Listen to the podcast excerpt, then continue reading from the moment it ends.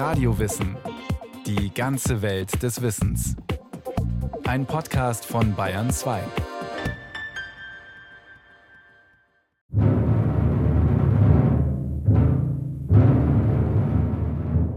Gegen 10 Uhr fährt der Wagen vor. Der König verharrt einige Minuten, dann steigt er aus und blickt auf das Schafott. Er legt seine Kleider ab, muss sich aber die Hände fesseln lassen. Auf seinen Beichtvater Edgeworth gestützt, geht er unter Trommelwirbel die Treppe hinauf. Oben auf dem Podium versucht er Widerstand zu leisten, zum Volk zu sprechen. Die royalistische Legende hat ihm später die letzten Worte zugeschrieben Volk, ich sterbe unschuldig. Ich vergebe denen, die meinen Tod herbeigeführt haben. Ich bitte Gott, dass mein Blut nicht über Frankreich komme. Aber prasselnder Trommelwirbel übertönt seine Stimme.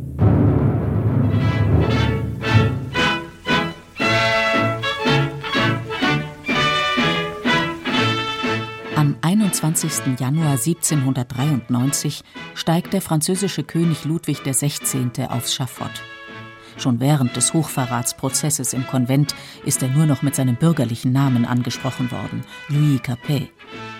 Ihm wird vorgeworfen, im Krieg gegen Österreich mit den Feinden Frankreichs, dem österreichischen Kaiser und dem König von Preußen, gemeinsame Sache zu machen. Aber hinter seiner Verurteilung steckt mehr. Ludwig der Letzte, wie ihn der rote Priester Jacques Roux nennt, der Sprecher der radikalen Kräfte im Parlament, passt nicht mehr ins revolutionäre Frankreich. Die Hinrichtung seiner Person markiert den vorläufigen Höhepunkt der sich überstürzenden Ereignisse. Die Bauern sind verzweifelt. Die Missernte von 1788 setzt ihnen zu. Wie sollen sie die hungrigen Mäuler stopfen? Nur noch die Getreidespeicher der geistlichen und adeligen Grundherren sind gefüllt. Sie selbst haben wenig und müssen noch Frondienste leisten, dem Grundherrn und der Kirche den Sang, das Herrengeld bezahlen, die Naturalien des Champard abliefern. Dann reitet der Herr zur Jagd über ihre Äcker und zerstört den Weizen. Die Revolution hat mehrere Schauplätze. Sie spielt sich zugleich auf dem Land ab, in den Städten und im Parlament. Verschiedene Strömungen überlagern und verstärken sich. Die Bauern und das städtische Kleinbürgertum leiden aufgrund der Missernte von 1788 Not.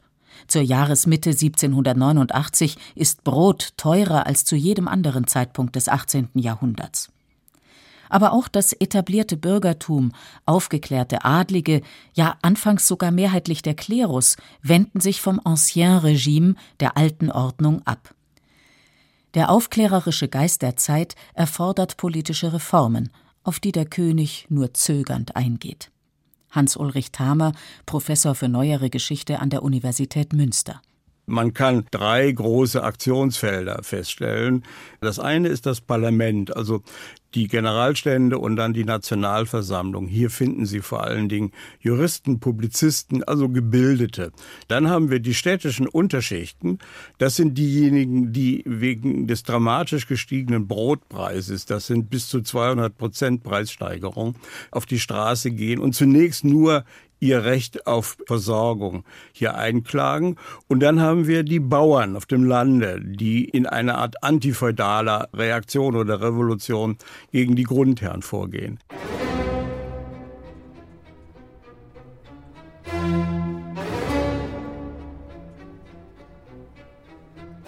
»5. Mai 1789. Die Einberufung der Generalstände.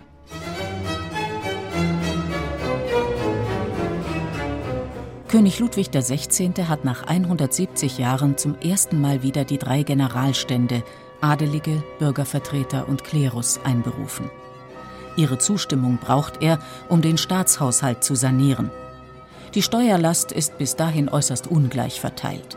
Angehörige des Klerus und des Adels müssen gar keine Steuern zahlen. Das müssen nur die Bürger und vor allem die Bauern. Mit Hilfe der Generalstände will Ludwig XVI. Steuergleichheit durchsetzen, damit mehr Geld in die leere Staatskasse fließt. Über die Hälfte seines Budgets gibt der König nur für Zinsen aus. Die Verschwendung bei Hofe ist so legendär wie skandalös. Die französischen Historiker Furet und Richet schreiben, Der König und seine Familie sind der Mittelpunkt eines ständigen mondänen Balletts, auf das alle Blicke gerichtet sind, des Versailler Hofes. In Versailles herrscht ein ständiges Durcheinander von Pensionen und Geschenken, Besoldungen für öffentliche Ämter, spekulativem Weiterverkauf, einträglicher Posten und sonstigen Finanzmachenschaften. Madame Campan, die erste Kammerfrau der Königin, erzählt in ihren Erinnerungen ganz naiv die Geschichte einer königlichen Garderobiere, die jährlich 100.000 Livres für den Einkauf von Stoffen und Hofgewändern bekam und die ausgesonderten auf eigene Rechnung verkaufte. Der dritte Stand, der den Reichtum des Landes erwirtschaftet, will die Steuerpläne des Königs nicht nur abnicken. Die 500 Vertreter der Bürgerlichen koppeln ihre Zustimmung an das Zugeständnis politischer Rechte. Diese selbstbewussten Männer, Frauen sind weder bei der Generalversammlung noch später im Konvent zugelassen, kleiden sich einheitlich in schwarze Anzüge mit schwarzen Strümpfen und Schuhen. Sie fordern eine Abstimmung nach Köpfen, nicht nach Ständen, wie es bis dahin üblich war. Zudem sind sie nicht bereit, über die Staatsfinanzen zu reden, ehe ihnen der König nicht gleichberechtigte Mitsprache und Wahlrechte zugesteht. Am 26. Juni erklärt sich der dritte Stand zur Nationalversammlung. Was ist der dritte Stand? fragte der geistliche Abbé Sieyès bereits 1788 in seiner fulminanten Streitschrift und lieferte damit 98 Prozent der französischen Bürger das Programm für eine Revolution. Was ist der dritte Stand? Alles. Was ist er bis jetzt in der staatlichen Ordnung gewesen? Nichts. Was verlangt er? Etwas darin zu werden. 14. Juli 1789. Der Sturm auf die Bastille. Das Brot ist knapp. Die Leute haben Hunger. Sie geben die Hälfte ihres Einkommens für Brot aus. Am 14. Juli 1789 plündern wütende Handwerker und Kleinhändler die Waffenlager und stürmen das Staatsgefängnis der Bastille. Der Kommandant Launay lässt auf die Menge schießen. Es fließt viel Blut. Die Leute bringen den Hauptmann um und spießen seinen Kopf auf eine Pike. Während Journalisten, Anwälte oder revolutionäre Priester im Parlament über Freiheit, Gleichheit und Brüderlichkeit debattieren, eskaliert auf der Straße die Gewalt. Auf dem Land erheben sich die Bauern gegen ausbeuterische Feudalherren, in den Städten protestieren Kleinhändler und Handwerker, die sogenannten Sans-Culotten. Das sind jene einfachen Bürger, die nicht die kurzen Hosen, Culotte, der Adligen tragen. Die Frage nach der Gewalt wird in der Forschung über die Französische Revolution viel diskutiert, erklärt Hans-Ulrich Thamer. Gewalt ist in dieser Gesellschaft an der Tagesordnung. Und auch der Vorgang, dass bei diesen städtischen Revolten des Frühsommers 1789 es zu Gewalthandlungen kommt, bis hin zur öffentlichen Hinrichtung von unliebsamen Figuren, das gehört eben zu dieser äh, gewalttätigen vormodernen Ordnung. Neu ist dann im Zuge der Revolution die Politisierung von Gewalt. Sie wird jetzt als eine Form der Herstellung von sozialer Gleichheit oder der Rache an Verrätern oder dergleichen gesehen und wird damit zu einem Instrument schließlich im Machtkampf der einzelnen Fraktionen, vor allen Dingen in der Zeit des Konventes, also nach 1792. 26. August 1789 Erklärung der Menschen- und Bürgerrechte Von ihrer Geburt an sind und bleiben die Menschen frei und an Rechten einander gleich. Die Klöster werden aufgelöst, der Adel und die Feudalrechte abgeschafft. Es gibt eine neue Währung, die Assignaten, die immer weiter verfallen. Der König hält die Stände hin, anstatt die Monarchie zu reformieren. Als er im Juni 1791 fliehen will, heizt sich die Stimmung auf. Am 14. Dezember erklärt Frankreich, Österreich und Preußen den Krieg. 1792 erfindet der Arzt Guillotin die Guillotine. Im August stürmen die Sans-Culotten die Tuilerien. Die königliche Familie gerät in Gefangenschaft. Am 21. September schafft die Nationalversammlung den König ab und ruft die Republik aus. Es kommt zum Prozess gegen Ludwig XVI., angeblich weil er mit den Kriegsfeinden in Verbindung steht. Am 21. Januar 1793 steigt er aufs Schafott. Vive la nation! Vive la République! Vive la République! Vive la fraternité! Vive l'égalité! Wenn heute die Marseillaise in Pariser Andenkenläden erklingt, ist wenig zu spüren vom revolutionären Sturm. Und doch sind die Errungenschaften der Revolution im französischen Alltag gegenwärtig. Die Marseillaise ist bis heute französische Nationalhymne. Zum ersten Mal schmetterten Freiwillige aus Marseille ihr Allons enfants de la patrie, als sie nach Paris zogen, um ihr Vaterland und damit die Revolution im Krieg gegen Österreich zu verteidigen. Am französischen Nationalfeiertag gedenken Bürger und Bürgerinnen noch heute des Sturms auf die Bastille. Mit viel Pomp und militärischen Ehren zelebriert das Land jedes Jahr auf den Champs-Élysées den offiziellen Auftakt der Revolution. Die Revolution als Wiege der Demokratie, als Triumph der Aufklärung gegen Sklaverei und Feudalismus, als Sieg der Menschen- und Bürgerrechte, all das feiert die Bevölkerung am 14. Juli. Doch es gibt auch andere Deutungen, meint der Historiker Hans-Ulrich Thamer. Die Revolution ist immer umstritten gewesen in Frankreich. Sie ist mittlerweile als ein Teil der Geschichte gesehen worden. Aber es gibt noch immer Gruppen, vor allen Dingen im konservativen Milieu, die diese Revolution zutiefst ablehnen. Der frühere Erzbischof von Paris hat 1989 erklärt, er führe jedes Jahr am 14. Juli weit weg von Paris in die Seealpen, um mit diesem Trubel des 14. Juli nichts zu tun zu haben. Auch Jean Poutot, Pfarrer von Notre-Dame, hat für die französische Revolution nichts als Verachtung übrig. Pendant tout le XVIIIe siècle, avant et pendant la Révolution. Während des 18. Jahrhunderts, in der Revolution und schon davor, gab es hier viele Schäden. Ein Turm war eingestürzt. Die Revolutionäre zerbrachen die herrlichen Glasfenster. Sie enthaupteten die 28 Könige der Galerie an der Fassade der Kirche.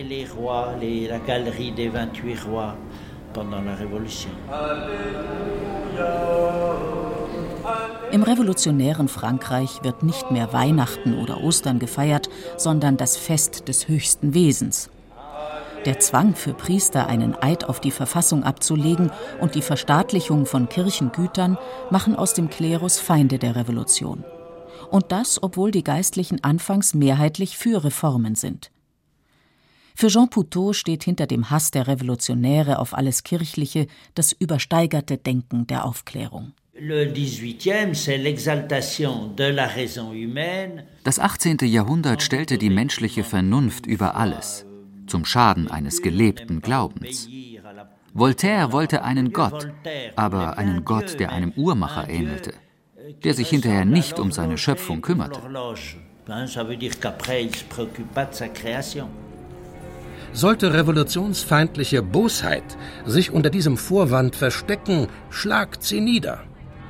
Ehrgeizige Priester, erwartet demnach nicht, dass wir eure Herrschaft wieder aufrichten wollen.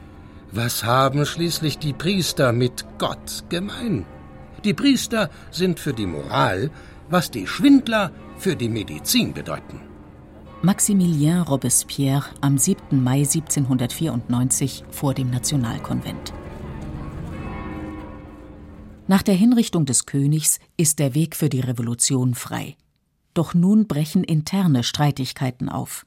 Der Konvent steht gegen die radikalere, volkstümlichere Kommune von Paris. Im Parlament kämpfen die Montagnards auf den oberen Plätzen gegen die weniger radikalen Abgeordneten der Plänen unten. Girondisten, Cordeliers, Jakobiner, Feuillants streiten nicht nur in der Nationalversammlung über die richtigen Maßnahmen der Revolution, sondern auch in den Zeitungen und in den Clubs um die Vorherrschaft. Zeitschriften, Zeitungen gab es vorher auch schon. Die Revolution bedeutet so eine Art Quantensprung in der Ausweitung und in der Funktion von Presse. Presse dient vielen erst einmal als Karrieresprung. Viele der späteren Politiker beginnen, indem sie eine kleine Zeitung gründen. Zweitens brauchen die politischen Clubs die Presse, um ihre Diskussionen auch in die Provinz zu kommunizieren. Und drittens ist das Parlament auch darauf angewiesen, die Debatten im Parlament über die Presse in die Öffentlichkeit zu bringen. Von Egalité, Gleichheit, kann bei den Clubs allerdings keine Rede sein. Die Jakobiner, Brain Trust der radikalen Linken, erheben so hohe Mitgliedsbeiträge, dass Anwälte, Journalisten und progressive Unternehmer unter sich bleiben. Die Sans-Culotten schließen sie so aus. Auch das Prinzip der Brüderlichkeit wird durch neue Instrumente wie das Revolutionstribunal und den vom Jakobinerchef Maximilien Robespierre gegründeten Wohlfahrtsausschuss in Frage gestellt. 1793 Beginn der Schreckensherrschaft. Das Gesetz über die Verdächtigen segnet Robespierres Terrorherrschaft, die Terreur, im September 1793 offiziell ab. Artikel 1 Sofort nach Verkündigung des vorliegenden Dekrets werden alle verdächtigen Personen, die sich auf dem Territorium der Republik aufhalten und noch in Freiheit befinden, in Haft genommen.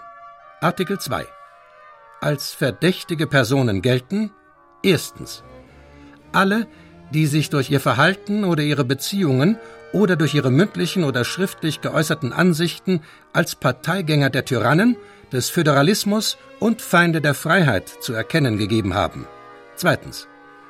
Alle, die sich nicht auf die durch das Gesetz vom 21. März dieses Jahres vorgeschriebene Weise über ihre Existenzmittel und die Erfüllung ihrer Bürgerpflicht ausweisen können. Drittens. Alle, denen das Bürgerzeugnis verweigert worden ist. Viertens. Durch das Gesetz ist jeder verdächtig, ein Feind der Revolution zu sein. Jeder kann als sogenannter Aristokrat unter der Guillotine enden. Keineswegs nur Adlige landen in den Revolutionsgefängnissen. Sie machen nur acht Prozent der Hingerichteten aus, sondern auch Journalisten, Priester, Kammerzofen, Gärtnergehilfen oder Notare. Über 16.000 Menschen werden durch ein Revolutionstribunal oder andere Sondergerichte zum Tod verurteilt. Robespierre sagt: Die Terreur ist nichts anderes als die unmittelbare, strenge und unbeugsame Gerechtigkeit. Sie ist also eine Emanation der Tugend. Robespierre wurde zum mächtigsten Mann der Republik. Im Konvent redet er stundenlang über Tugend, Moral und die Feinde der Revolution. Niemand ist mehr sicher. Die Nachbarn denunzieren sich gegenseitig.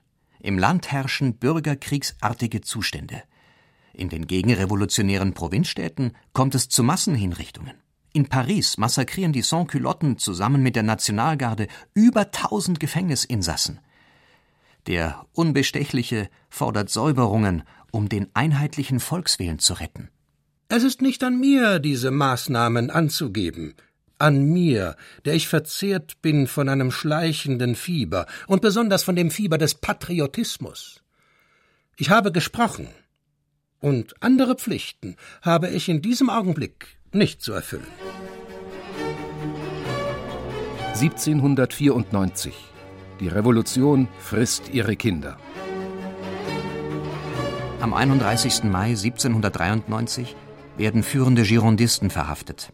Sie halten am Recht auf Eigentum fest. Die Revolutionäre dagegen haben den Forderungen des Volkes nach einem Höchstpreis für Getreide nachgegeben. Genau fünf Monate später sterben sie durch die Guillotine. Im September 1793 trifft es die radikalen Revolutionäre der Enragés. Im Oktober beginnt die Verfolgung der Frauenclubs. Am 24. März 1794 werden der Revolutionär Hébert und seine Anhänger hingerichtet. Knapp zwei Wochen später, am 5. April, sterben Danton und seine Anhänger durch die Guillotine. Man opfert uns einigen feigen Räubern, aber sie werden ihren Sieg nicht lange genießen. Ich ziehe Robespierre nach, der Feige. Ich allein besaß die Macht, ihn zu retten. Wie von Danton vorhergesehen, Knapp vier Monate später trifft es Robespierre. Auf einem der Karren hockt, an die Seitenstreben gefesselt, Robespierre. Der Mann, dessen Name das Symbol der Revolution und der Schreckensherrschaft war. Sein Gesicht ist in einen blutigen Lumpen gehüllt. Er schaut auf die Menge herab. Auf die Guillotine mit ihm, bringt ihn um, rufen die Menschen, die sich bisher als Verdächtige verborgen hielten und nun aus ihren Verstecken hervorgekrochen sind. Die Frauen heulen, die Schaulustigen, und immer wieder hört man das Aus ist's mit dem Maximum. Das Kernproblem der Revolution ist ja eigentlich immer, wie beende ich die Revolution? Und daran scheitern eigentlich alle, auch Robespierre.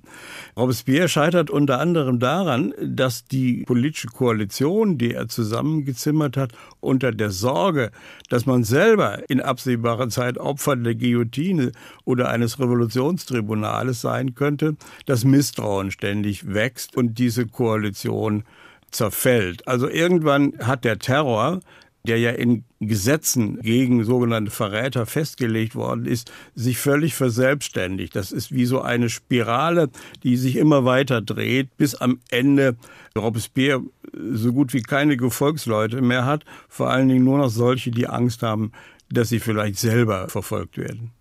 Im Namen hehrer Prinzipien wie Freiheit, Gleichheit, Brüderlichkeit sind grausame Verbrechen begangen worden. Ein fortschrittlicher Parlamentarismus ist in eine terroristische Diktatur ausgeartet.